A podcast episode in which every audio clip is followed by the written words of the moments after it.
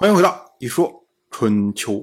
鲁国第二十任国君鲁黑公进入在位执政第二年。本年的秋天，齐国的国君齐武也派出齐国的大夫国佐贿赂晋军，以祭演、玉庆和土地。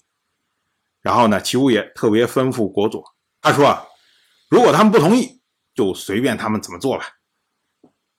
所谓这个祭演和玉庆啊。这都是当年齐国灭晋国得到了这些比较好的宝物，而土地呢，实际上指的是齐国侵占鲁国和魏国的土地，就是我以前占鲁国、魏国的土地，我愿意归还。哎，这就是齐武也开出来的条件的底线。结果国佐呢，跑到晋军军中，将这些贿赂献上，然后呢，就希望这个齐晋之间能够和解。可是呢，西克不同意。西克说啊，必须以萧同叔子为人质，而且让齐国境内的土地土垄改为东西向。我们之前讲过，这个萧同叔子啊，他是齐武野的母亲。这次之所以西克非要攻打齐国，很大的程度是因为他认为受到了萧同叔子的耻笑。所以他让萧同叔子做人质，这就是为了找回当年的脸面。然后古代人种地啊，一般都是依着地势和水势，将这个田亩间的道路，或者是东西向，或者南北向。但是呢，多数情况下都是南北向，因为你田间的这些小道都是南北向，所以呢，这个大路啊也多是南北向。可是呢，晋国在齐国的西边，所以西克让齐国改为东西向，主要是方便晋国再次进出齐国。当然了，你说西克打算没事了，再带着晋国大军来打齐国，这个倒不见得。但是呢，他提这样的要求，就是要在政治上来压制齐国，就是我要压服你。你的表现出来对我的顺服，你的表现出来随时愿意接受我的征讨，是这样的一个态度。那么国佐呢？你看，哎，这果然被国君料中了呀。这个西克非常的强硬啊。国佐他就回答说啊，他说萧同叔子不是别人，他是寡君的母亲。如果比晋国来说的话。也就是晋国国君的母亲，您向诸侯发布重大的命令，却说必须要以诸侯的母亲为人质才可以信任，那您要怎么对待王室的命令呢？哎，这国佐的意思就是说啊，您现在哎想作为诸侯的霸主向诸侯发命令，可是您说呢？哎，你们同意不同意我的命令？你们必须把你们诸侯的母亲。弄过来作为人质，我才信你们。那对应的，如果是王室向您发命令的话，王室是不是也说你晋国国君的母亲，你拉到我王室做人质，我才相信你？那你这样的话，你天下不就大乱了吗？这是国佐的意思啊。国佐他接着又说：“况且呢，这是用不孝来号令诸侯啊。《诗经》有云：‘孝子不愧，永赤而泪。’”如果用不孝来号召诸侯，这恐怕不符合道德吧？国佐说：“这个用不孝来号召诸侯，意思就是说啊，你如果说啊，齐国用自己国君的母亲作为人质，那也就是说，我为了解决问题，我可以抛弃孝道，那这肯定不是一个很好的榜样。至于说国佐所引用的《诗经》这一首诗，‘孝子不愧，永赤而泪’，这个之前我们说过。”他呢是出自《大雅记岁》，春秋曾经用这句诗来称赞郑国大夫颍考叔，意思呢就是说孝子源源不绝，那么就永远赐福给你们。国佐前面这套话是针对西克要用萧同叔子作为人质这个条件来说的，紧接着呢他要说西克要求改变这个齐国境内。田地田垄的方向，他说：“先王划分天下疆界，因地制宜，物尽其力。所以呢，《诗经》有云：“我将无礼，南东其母。”国佐所引用的这个《诗经》啊，它是出自小雅信南山，意思就是说啊，疆界和沟垄纵横交错呀。其实国佐在这儿啊引用这句诗，意思就是说，我们每一个国家它不同的疆界，它里面不同的田地，它会根据具体的情况来决定到底是向南还是向北。可是您现在要求我们一律都改成东西向，那这个是有问题的。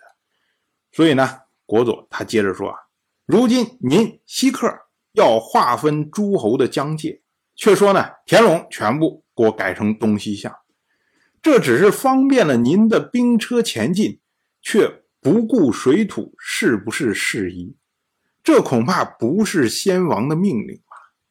违背先王的命令，则不道义啊！不道义，又如何做天下的盟主呢？晋国的确是有过错的。想当年，四王统治天下，树立德行，以满足诸侯共同的愿望。五伯称霸诸侯，勤勉图强，安抚诸侯，共为王室效力呀。如今您想要领导诸侯，却是为了。要满足无止境的欲望，我们要注意啊，这个国佐所说的四王指的是舜、禹、汤、武，也就是尧舜禹的舜和禹。那么禹呢，代表的就是夏朝了；汤就是商汤，武就是周武王，这是被称为四王。这个五伯呢，也可以说是五霸，但是我们注意啊，这个五霸不是我们说的春秋五霸，因为。春秋五霸是后世讲的，春秋时代不讲春秋五霸这个词，应该是到战国时代才有人开始收拢提出来。国佐所讲的这五霸呢，指的是夏商周一共的是五位霸主。那么夏代的呢有昆武，商代的呢有大鹏、史维，周代的呢就是齐桓公和晋文公，就是齐小白和晋重耳。国佐他接着又说：“诗经有云，布政悠悠，百禄是求。您西克，您的条件太过严苛，您将失去百禄。但是对于诸侯，又有什么害处呢？”国佐所引用的这句诗“布政悠悠，百路是求”，这个呢是出自商颂长发，意思呢就是说施政温和。百路齐聚，那么对应的呢？这一次，希克他提出来条件非常的严苛，那么呢，就是施政不温和，那自然呢，百路就不会齐聚。换句话说呢，就是本来呢，大家聚合在一起，愿意向你的晋国、向你霸主朝见，这是因为你施政温和，所以呢，大家愿意遵从你做霸主。可是你这么严苛的话呢，那大家不遵从你做霸主，自然呢也就不会向你朝贡。那不向你朝贡，对于诸侯有什么坏处啊？是对你晋国有坏处啊！这就是国佐的意思。最后呢，国佐他说啊，如果您西克您不同意讲和，寡君还让我传话呀。寡君说啊，您率领贵军的军队。光临敝邑，用我们疲惫的军队来犒赏跟随您的诸侯，因为畏惧贵军的威严，我军呢最后战败。您如果能为齐国求福，不打算灭亡齐国的社稷，使两个国家重归旧好，那么先君留下的这些不值钱的器物、土地，我们。不敢怜惜。如果您不同意的话，我们只好收集残存的军队，背城一战。如果侥幸获胜，也仍然听从贵国的命令；如果不幸再败，那个时候敢不唯命是从啊？我们要说啊，最后啊，这一听就知道是齐武也说的话。